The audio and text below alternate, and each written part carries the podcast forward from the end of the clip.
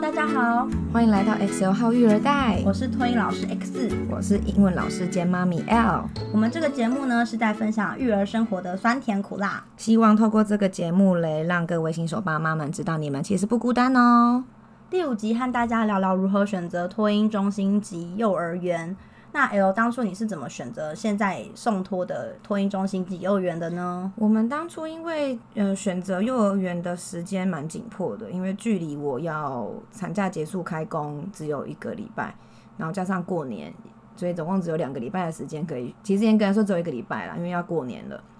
所以那时候有符合我们的需求，就是我们想要有准公共化托育的，然后呢家附近的有名额的其实只有两所，最后选择的这一所是因为我们在跟呃主任谈的过程蛮愉快的，然后他让我们参观的时间呢是小朋友都还在园所里面，我们可以看得到老师跟小朋友互动的状况，嗯，再来就是他是小班制的，给我比较温馨的感觉，嗯。嗯，所以我们当初是因为这样子，所以选择了我们去的那一家。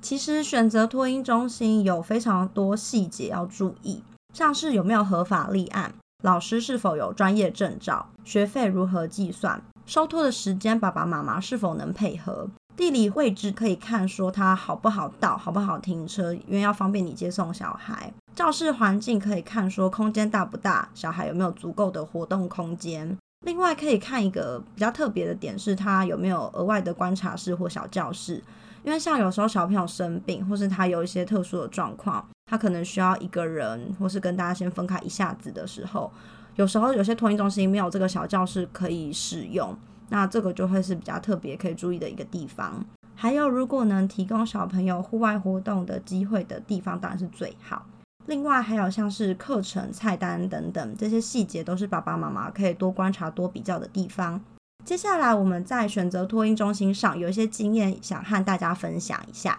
嗯，那第一个就是一定要去参观。对，但是因为每家托婴中心或幼儿园的参观规定不一样，嗯，那我们会觉得可以的话，当然是选择小孩还在学校的时候去参观，你才看得到师生的互动，你才可以看得到老师代班的风格。对，你喜不喜欢？而且因为现在新冠肺炎的关系，所以有一些园所它可以去参观的时间又更少了。因为他尽量避免人员的出入嘛，对，因为怕说你可能有一些风险，毕竟不会想要让小朋友暴露在风险之中。对啊，所以就是这个部分，就是可能要看看现在每一家的规定可能会有所不同这样子。第二点要留意一下园所的分班方式，比如说大班制、小班制或是混龄，因为有些学校它可能会一个大教室。可能四五个老师，然后二十到二十五个小孩。那有些家长喜欢这样，就是大家玩在一起。那有人可能就喜欢一个小教室，然后一个老师一比五，就是每个家长喜欢的风格不一样，就看你们自己的需求。那混龄的话，有些家长会觉得说，小孩可以跟不同年龄层的小孩玩在一起，他有不同的学习或互相模仿的机会。依据爸爸妈妈你们自己的喜好或是你们的诉求去挑选、去留意、去询问。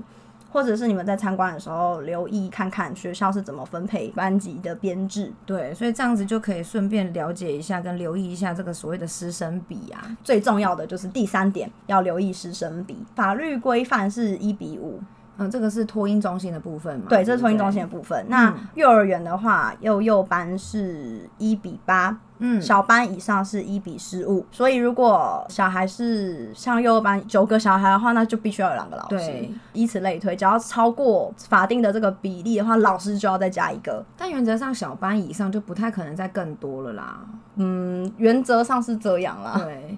我们等一下可以再来聊聊学生操守的问题。像你要送托的时候，你就先问一下，说当你小孩送托的时候，他会被分在哪一班？到时候那一班会有几个小孩？但是这是要时间临近的话，比如说你可能一两个月后就会送去。如果你是那个半年后，那已经换了一个新的学期了，就是答案会失准，因为这之间会很多家长来送托。而且我觉得，就算拉一两个月，也有可能会有落差。哎，对，其实会，所以你只能先问出一个可能大概的答案，但是还是要问，因为你。搞不好你的小孩可能是第六个，嗯，这是都有可能发生的事情，所以真的要问清楚。嗯，那如果人数有超过，爸爸妈妈你们真的是打破砂锅问到底，嗯，因为毕竟你今天是在还没送托的情况下，他就让你有疑虑的地方，你一定要把你所有的疑惑解开。当然才能放心嘛。对，因为像我们有时候可能会有一些话术，所以爸爸妈妈你们就是要火眼金睛，你们要聪明的辨别。要看一下，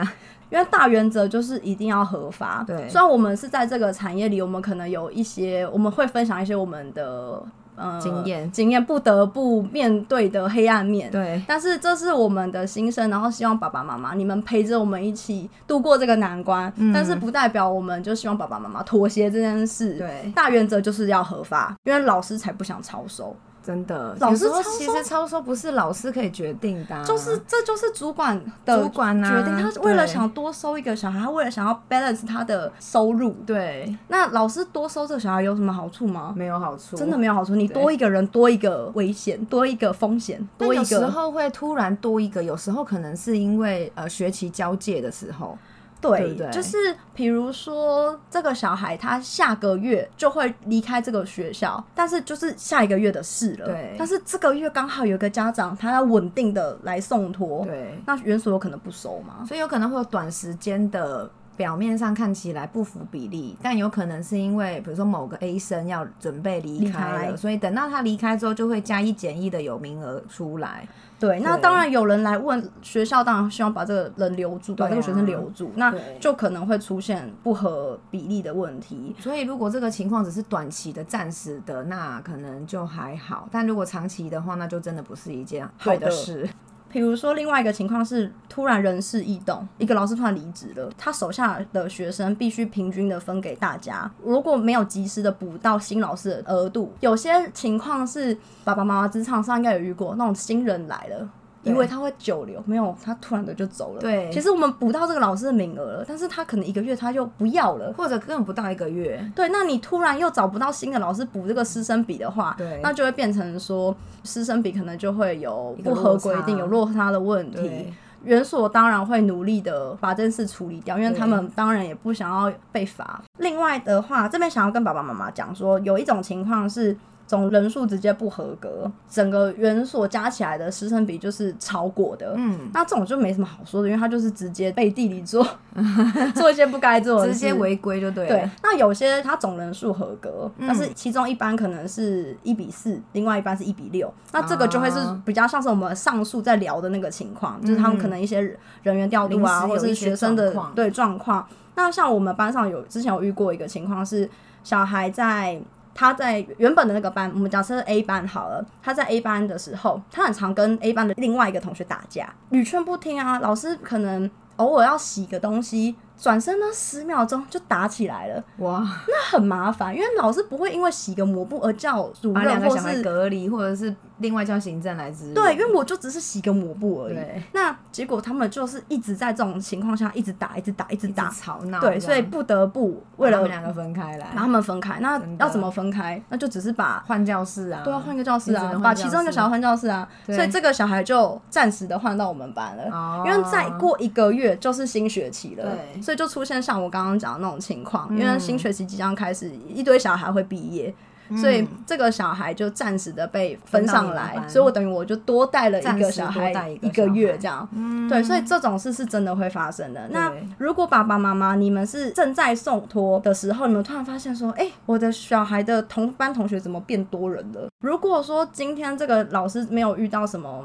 职务上的怠慢，或是他没有把小孩照顾好的话，当然是希望爸爸妈妈你们可以先放心，对，观察一下，观察一下，然后婉转的问一下老师说发生什么事，就是什么照片里看到小朋友同学多了一个，之类的。如果你们真的非常介意这件事情的话，就直接去跟主任，甚至是园长主、管阶级的人主管阶级人讲，因为只有他们才能改变这件事情。嗯，老师很难说。那我这样多带一个啊，家长问怎么办？主管只会跟你说，当家长问的时候，再说，你就对再说，或者你就怎么样怎么样怎么讲，对他们就是会给你一个场面化的答案。对。可是老师改变不了学生多一个。说实在的，老师就是也只是受雇于这个学校或是比如说主管，但真正做决策的还是主管啊。对，所以说你们今天是希望把这个师生比拉回正常应该该有的规范，直接只要有疑虑，应该就是直接找主管说。主管。对，但是不要说什么老师多带一个小孩表现不好，如果他没有因为这样表现不好的话，你们你就直接说，可是你这样不合法，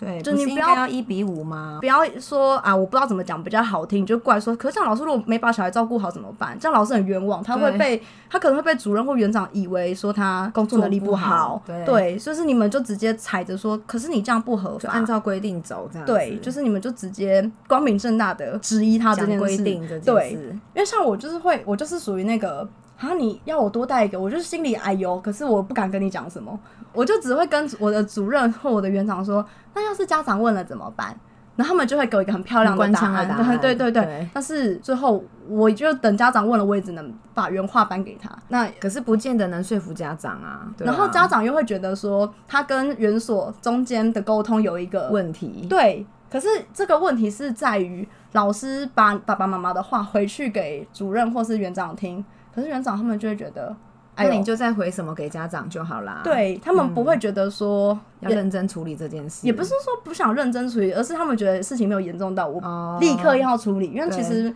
一个学校营运可能有很多杂事要做，他们可能优先有些那个轻重缓急这样子。对，比如说如果家长今天跟你说你不改善的问题，我就不念，他们可能就觉得、哦完蛋。那这样不就是代表说要告诉家长有事情好像要威胁学校一样？但我觉得也不要那么威胁的啦，我觉得就是你们可以去用好的善意的沟通，对，去把这件事化解掉。嗯，我们讲到这个，也不是说要爸爸妈妈接受你们会可能面临超收这件事。，对当然我们的大前提是要找一个合法、合规范的，对，可是可以有一些方式去观察怎么会这样子。就是如何去面对这件事情。对，因为其实这种事情蛮容易发生的，对那就是跟爸爸妈妈说怎么用和缓的心情，然后用好的沟通去把这件事情达到解决问题的效果效果。对，就是这样。那，第四个，我觉得很重要的是要打听一下老师的流动率，这个会比较不是很好知道，我觉得这有点难呢。因为真的很难，因为你可能顶多就是去的时候问说，嗯，老师的年资多久？嗯可是你不能保证这个老师接下来会不会离职。而且其实说实在的，你在参观的时候，你跟主管阶级的问这些问题，他们给你的答案有没有可能是官腔？这也是一个问号。就是这个真的是比较难知道的资讯，但是可能就是试试看，就是看有没有办法了解到。比如说你从亲朋好友有送托这一间托婴中心的或是幼儿园的，或者是幼儿园的经验，或者是说，哎、你之前送哪间托婴中心啊？你的小孩给哪个老师照顾啊？对然后你去参观的时候，你就可以说，哎、我朋友他是之前送你们这一间，他给那个谁谁谁老师照顾，这个老师还在吗？对就之类的，你就是看有没有这种方式去聊聊看。因为像我之前就有补习班的学生家长就说，他自己的女儿在某一间幼儿园是给某个老师带，嗯，然后现在就是二宝也长大了，就是也送去同个地方，也是嗯一样给那个老师带。哦，对，那所以这样就可以看得出来说，这一对姐妹的年龄差隔了嗯几年，然后哎、诶老师还在，那可能这个老师真的就是稳定稳定性蛮高的。对，就是为什么我会觉得老师的流动率很重要？是第一个，因为我们在照顾小孩中都会常常提说，小孩的主要照顾者要固定嗯，同一个人，因为小孩他适应新的人的时间不一定，有些小孩很很怕生，嗯他好不容易才跟这个老师打开心房，就这老师就走了。那或者是小孩在升班，托婴中心年龄到了会升班嘛，对幼儿幼也是，嗯对。那小孩在升班的时候，他可能交给下一个老师，那旧的老师还在不在，能不能稳定他的情绪，也是很重要的事情。有时候刚开始可能需要原来的旧的老师去引导他引导，对对对，那第二点是，如果说老师的流动率很高，那有可能代表的是第一个元素的管理可能有问题。对，可能是不管是行政的资源不足，还是说学校的体系的问题，或是说像嗯学校的教育理念，就是隐藏学校的一些些层面，就是嗯老师不能接受的，所以导致老师的流动率很高。对，那老师的流动率高，就等于换个方式品质一定就不好吧？，对教学品质有可能就不好，没有说绝对，但是有可能不好，嗯或者是说换一个方式说，可能是这个学校的待遇没有很好，不要讲说什么薪水这方面的，我可能是说老师上班的情绪哦，会不会好，心里开不开心啊？对，心里开不开心也是他能不能好好带小孩的一件事情。对不要说我们每天都笑嘻嘻，就是好像一个开心果，这很难，因为小朋友发脾气或是闹情绪到很夸张的一个点的时候，老师其实也会跟着波动，因为老师也是人。老师也是人啊，对，老师也是会被影响的。虽然我们长期的在这个工作中，我们已经习以为常，嗯但是假设老师今天刚好一个不舒服，他可能也有生病感冒，或或者他可能今天生理期，对他可能真的会比平常更容易发怒一些些。那如果说今天园所不能给老师很好的支持的话，嗯，那就会造成一个流动率很高的情，形。就变成一个恶性循环了。，对，那恶性循环的话，那你的小孩在这个环境怎么会得到好的照顾？嗯，对，那但是这是间接的啦，我没有说是直接关系。但是如果说今天老师开开心心的在这边上班，你的小孩才会遇到一个开开心心的老师。嗯，对，这是一个爸爸妈妈也可以斟酌参考看看的一个点。那第五个就是了解试读的方式。嗯因为有些学校它试读跟收费那些其实都不太一样，嗯，有些学校它可能在试读，或是他可能会跟你签一些条款条款，爸爸妈妈一定要详细的阅读每一条，因为有些它可能是试读的费用，如果你最后确定要送托，那之后钱怎么怎么怎么算，爸爸妈妈你们送托的时候就要好好的问清楚然后。有些试读可能说试读几天呐、比如说可以试读一周，就是五个工作或天，是免费试读对，要不要收费？就是这些相关的细节，就是也是要请家长跟园所那边去了解清楚，以免最后有什么沟通上的纠纠纷纷。因为像我觉得试读还蛮重要的是，小孩今天能不能喜欢这个环境。嗯不要说适应好了，试试读才几天。因为其实小孩第一次被送去外面的环境送托的时候，他一定会分离焦虑，他一定会哭闹一。定会有哭闹的情对况，可是你严重程度，可是你可以看小孩回来之后的情绪还好不好，嗯或者是说学校可能会传小孩在校的照片，嗯你可以去观察他学习的情况，或者他情绪跟同学互动的状况。所以我觉得试读还蛮重要的。因为不能光看就是离开爸妈手上的那一刻来做判断，因为大部分的小孩有分离焦虑的，一定是哭啊，对，一定是一定是哭着找爸爸妈妈的，没有笑着进去，然后就中间在哭的，一定都是哭着进去，可是中间在笑。对，很多都是离开爸妈，爸妈转头就走，然后小孩进教室的时候，他可能老师在安抚个五到十分钟，他就没事。他其实就冷静下来，也没有到没事那么厉害。他可是他可以冷静下来去观察，说我现在在哪里，我在做什么，嗯，然后要不要跟别的同学一起做什么活动？对这样或者是比如说有些小孩在参观的时候，爸爸妈妈就可能会放手让小孩自己去探索环境。嗯，对你也可以从小孩在探索环境的反应中去观察，说他喜不喜欢这个地方，或是他能不能接受这个环境。对对，这些都是一些送托上我们觉得可以留意的。地方，嗯，对。那再来就是因为最近也有看到一些可能关于幼儿园有收费的问题呀、我这边也是觉得建议爸爸妈妈要关注一下自己的缴的费用，因为像我们最近就有遇到。可是我也真的是不知道该如何问起。我们去查他的细项，他的收的总金额。如果我们今天光看总金额，其实总金额是比他原本跟我们说的费用是有少了一点点。哦，真的哦、对，可是它分成好几个细项，就是原本以往啊收就是呃学期刚开始一定会有个注册费，对然后每个月有月费。嗯，可是我们这次新收到的细项，它是没有月费这一项，可是它把它拆成。比如说材好几个料费、嗯。点心费、哦午餐费，所以我自己的经验是，我觉得爸爸妈妈也要关注一下，跟关心一下自己缴费在缴什么东西，就是你不要，嗯，不要想说每个月单子来就缴钱，对，对你还是要关心一下自己的权益。你。要有一点意识，对，意识到说现在这笔学费是怎么产生的。对，那学费有没有超收这件事情呢？大家可以上教保网，对台北市教保网可以去查，就是每个学校登录的注册费、月费分别是多少。嗯，对，那原则上他们如果是按照这个规定在收的话，项目跟金额。嗯，金额应该会是跟学公校发布出来的给你的缴费单上面是一致的。他如果今天公告在网站上的金额是这样，然后如果你收费单的单据是比这个金额还多的，你就很有依据可以去也不是投诉，就是去确认啊去确认这件事。嗯，那如果说今天像刚刚 L 讲到说，以前学费收法是注册费，然后一笔月费，就是两项结束，会觉得很简单。可是后来变成就是它拆成了很多细项而且我刚刚说，我我也不知道该怎么问，是因为它拆成细项，可是总金额是比以前的月费还要少一点点啊。如果说你这样加总回去对教保网是合理的吗？可是因为新学期刚开始，他刚改啊，所以我必须要再观察一下，我才能知道说他会不会，比如说后面又中间又没有要缴什么团体保险费，